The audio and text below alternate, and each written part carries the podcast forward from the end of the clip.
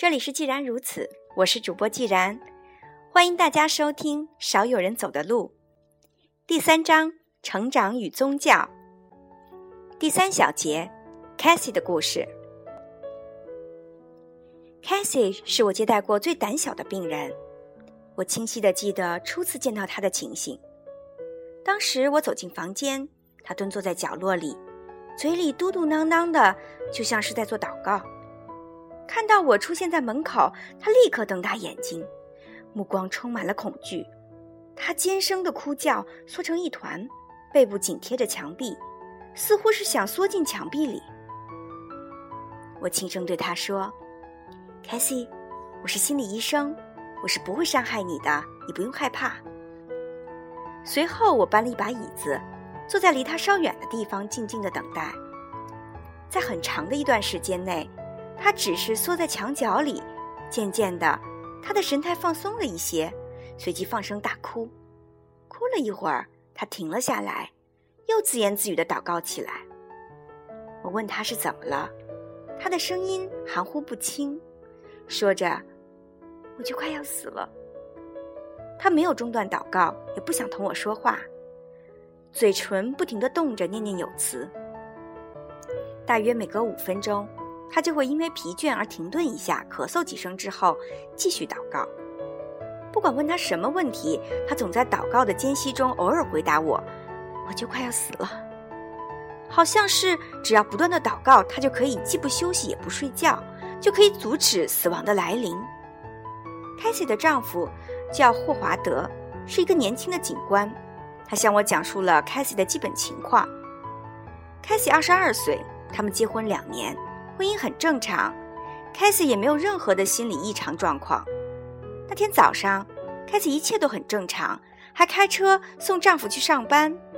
两个小时之后，霍华德的姐姐给他打电话，说他去看凯西时，他变成了现在这副样子。于是他们把凯西送到了医院。霍华德告诉我，凯西最近几天没有任何怪异的言行，不过在过去的四个月里。他很害怕去公共场所，霍华德甚至不得不替他去超级市场购物，让他单独的坐在车里等候。凯西也害怕单独一个人。结婚以来，凯西一直有做祷告的习惯，他的家人是虔诚的教徒，他的母亲每周至少两次去做弥撒。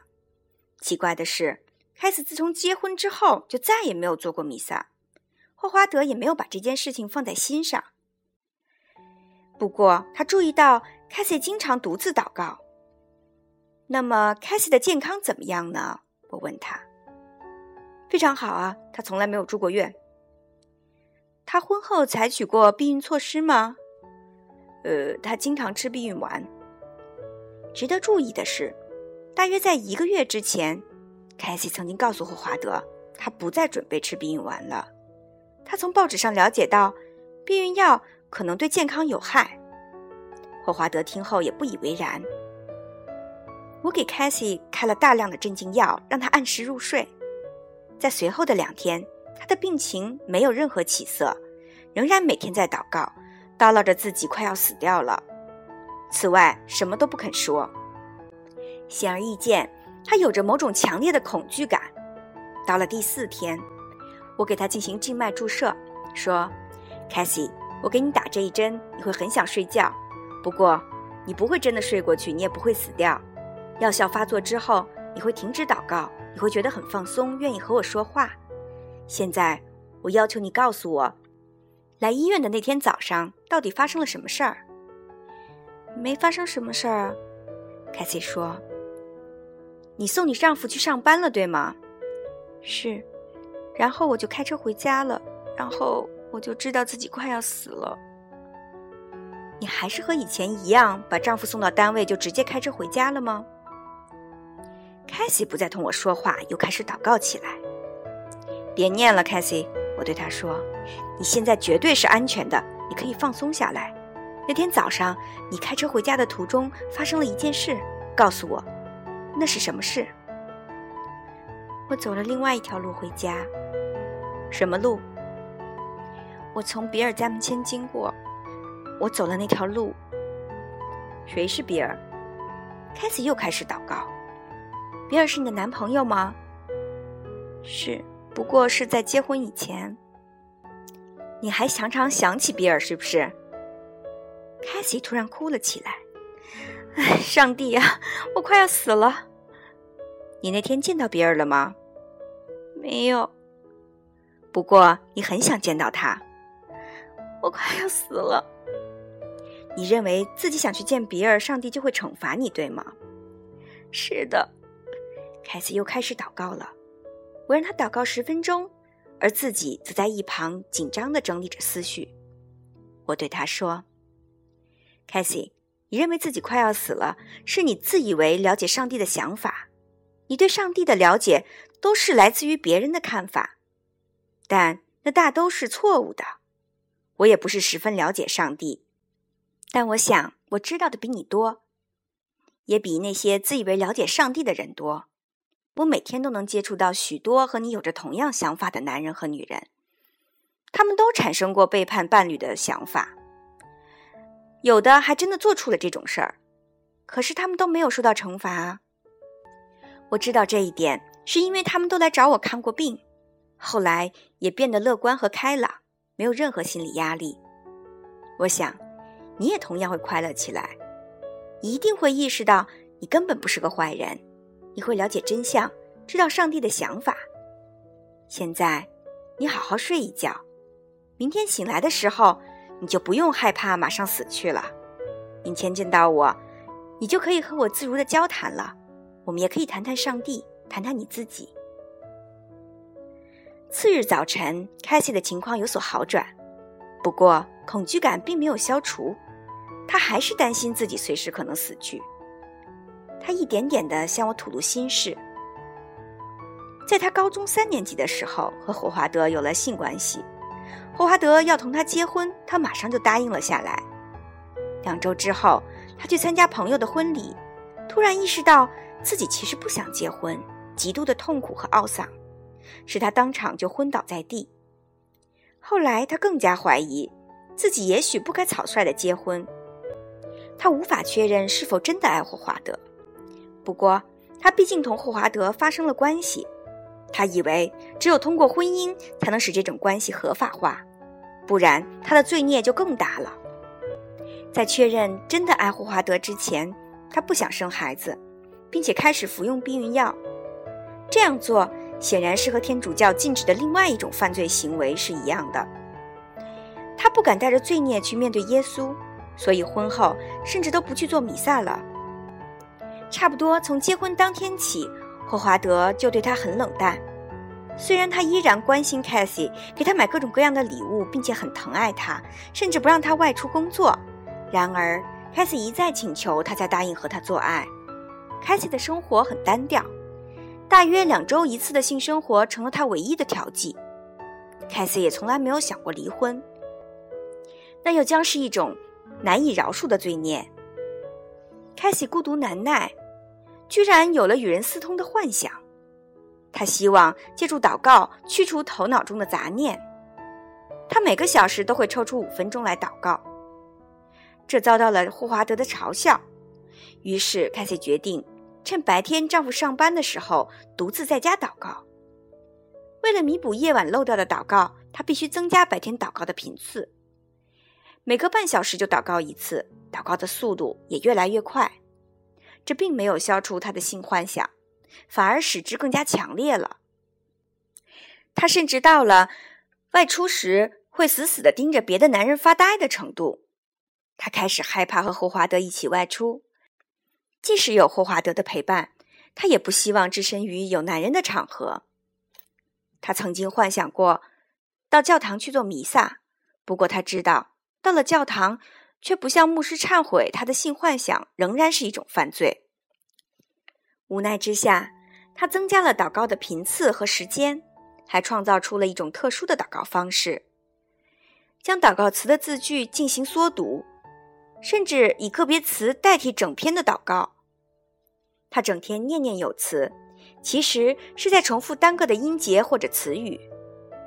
不久之后，他就把这套方法演绎得更为熟练了，可以在五分钟之内念完一千多遍祷告词。这种特殊的祷告系统似乎在一定程度上减少了他的性幻想。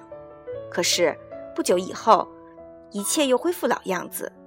他越来越渴望把性幻想付诸于实施，甚至想给过去的男朋友比尔打电话，还想每天下午到酒吧里去约会男人。想到真的有可能做出那些事，他就感到极度的恐惧。他停止服用避孕药，希望借着对怀孕的恐惧阻止自己做越轨的事。一天下午，他甚至开始自慰，这让他更加紧张了。在他看起来，这是更大的罪恶。他洗了大半天的冷水澡，以便让自己冷静下来。他好不容易等到霍华德回家，但是第二天，一切依然如故。那天早上，凯西终于难以自控，把霍华德送到警察局之后，他直接把车开到比尔家门口。他坐在驾驶室里等着比尔出门，可是一直不见动静。他下了车，身体依靠在车前，还做出了挑动的姿势。他默默地祈祷：“求求你，让比尔看见我吧，让他看到我在这里等他。”还是没有人出门。他突然跳上了汽车，飞快地开回家。他找到了剃须刀刀片，想割开自己的手腕，最终还是放弃了。上帝会帮助我的，给我应有的惩罚。上帝最清楚我的罪孽，他会了断一切。开始夜以继日的等待，他不停的祷告，提心吊胆的等待着死亡的到来。后来几乎到了精神失常的地步。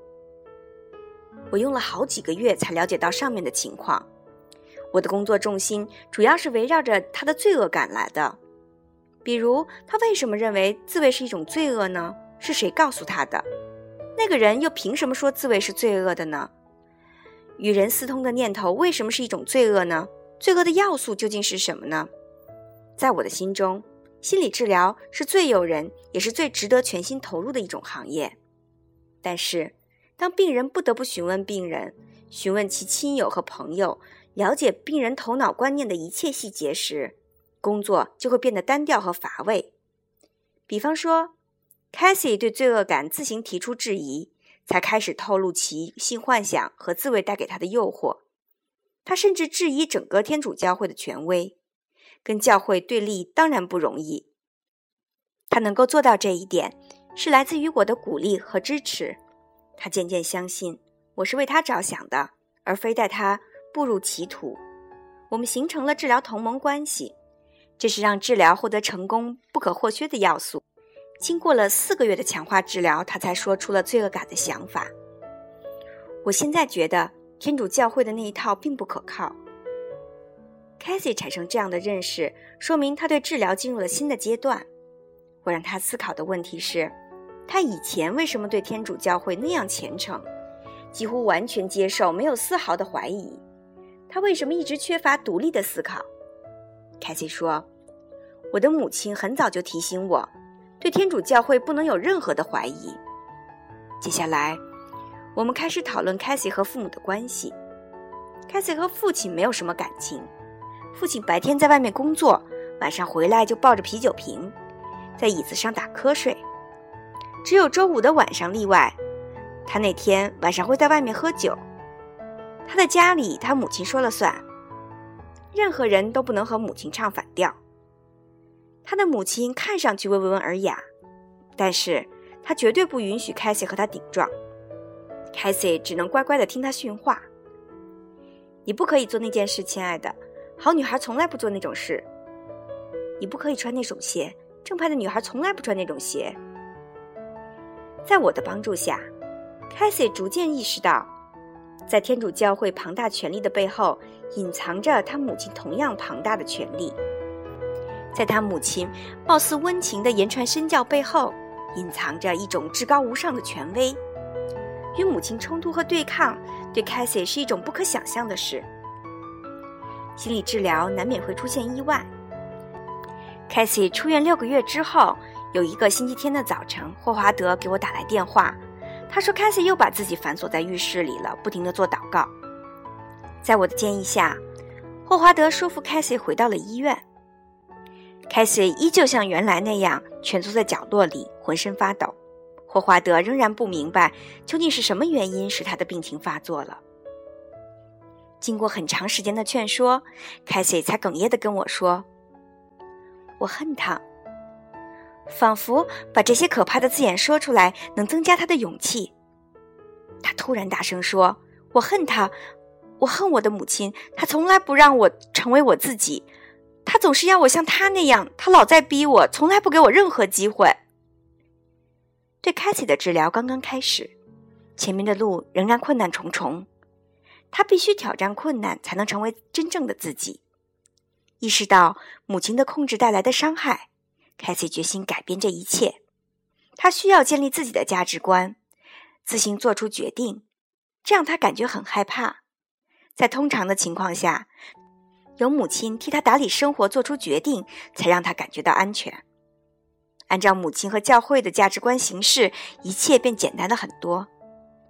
自行去寻找人生的方向，显然需要经受更多的痛苦。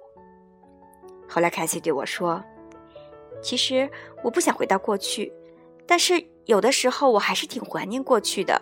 至少在某些方面来说，我可以不费多少力气，让一切变得简简单单的。”凯西逐渐走向了自立，而且鼓起了勇气。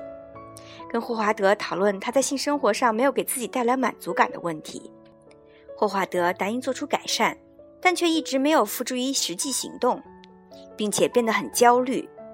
我鼓励他另外去找一名心理医生做针对性的治疗，这样他才说出了埋在心里的同性恋倾向。原来他借着和凯西结婚来压制自己潜在的问题，他从来没有真心爱过她。当他们正视了各自的问题之后，就平静的离婚了。凯西后来去一家大型的服装店做了售货员。如今，凯西不再去教堂做弥撒，也不再以天主教徒自居。他不能肯定自己是否依旧信仰上帝，不过他明确的告诉我，至少目前为止，这个问题对于他来说无关紧要。凯西的病例显示出宗教环境和心理疾病的密切关系。世界上像他这样的人成千上万，所以我有时半认真半开玩笑地说：“感谢那些教会，有了他们，才让我们这些心理医生的职业更有保障。”我说的教会，包括天主教会、路德教会、长老教会等等。当然。教会不是造成凯西神经官能症的根本原因，教会只不过是凯西的母亲大权独揽、建立不合理权威的工具罢了。母亲的颐指气使和父亲的不闻不问，才是凯西得病的根本原因。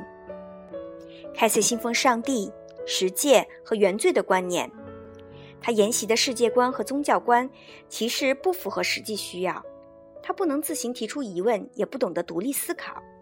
教会根本就不能帮助他结合自身的情况去建立合适的宗教观，教会只想让信徒们原封不动地继承上一代的宗教观念。这种情形在世界范围内都是一种非常普遍而典型的现象。开西的病例如此常见，以致许多精神病学家和精神病治疗医师把宗教视为撒旦，他们甚至认为宗教本身就是一种神经官能症。一种禁锢心灵的非理性观念。心理学家从现代科学出发，与古老的宗教迷信进行较量，给人类带来很大的福音。所以，他们必须耗费时间和精力，帮助病人摆脱落后和陈腐的宗教观念，使他们的心灵重获自由。今天的课程就到这里吧，感谢大家收听，再见。